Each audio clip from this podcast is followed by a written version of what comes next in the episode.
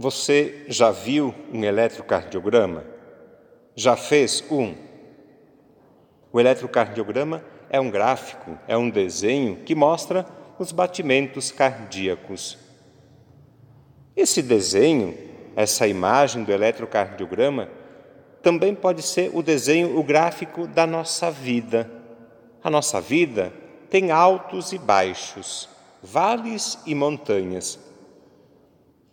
Pode ser este desenho também de altos e baixos, pode ser o desenho gráfico de um dia, de uma semana, de um mês, de um ano.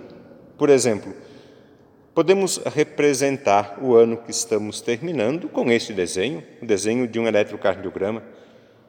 2020 foi um ano que teve altos e baixos, vales e montanhas, na vida pessoal, na vida familiar, na saúde, no trabalho, na igreja. A nossa vida tem altos e baixos. Vivemos entre vales e montanhas. Eles compõem a paisagem da nossa vida, da nossa existência. Vivemos sim entre vales e montanhas, ou seja, entre altos e baixos, entre períodos difíceis, de conflito e períodos tranquilos, de estabilidade. Todos vivemos assim, assim é a nossa vida.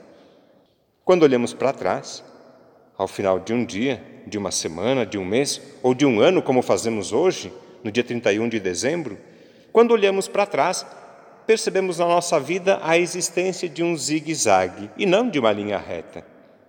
Vales e montanhas são vitais na nossa vida, assim como os batimentos cardíacos. Quando essa frequência para, é porque não estamos mais vivos.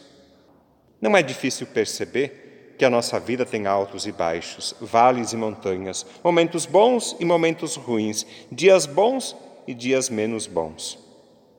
Como momentos ruins, nós costumamos citar as situações de perda, a morte de uma pessoa querida, uma separação, o um desemprego, uma doença, o um fracasso e tantas outras.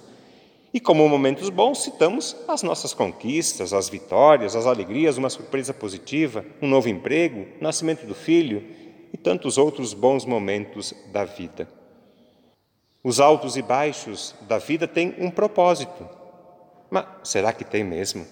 Você concorda? Você já pensou nisso? Já tentou olhar para os altos e baixos da vida procurando encontrar neles um propósito? Propósito dos momentos de montanha é celebrar a vida. E nós somos bons nisso, gostamos de festejar, sabemos comemorar. É bom celebrar a vida, é fácil. E os vales? Será que eles também têm algum objetivo? O propósito dos vales é ensinar sobre a vida. O propósito das montanhas é celebrar a vida. Dos vales é ensinar sobre a vida. É nos vales que aprendemos, por exemplo, que não somos imortais, que somos frágeis, fracos, vulneráveis, que não somos melhores do que ninguém, que precisamos de ajuda. Os vales ensinam a humildade e a gratidão. Mudar a forma como a gente vê os vales e as montanhas da nossa vida muda o jeito de fazer a passagem por eles. Os vales ensinam sobre a vida, as montanhas celebram a vida.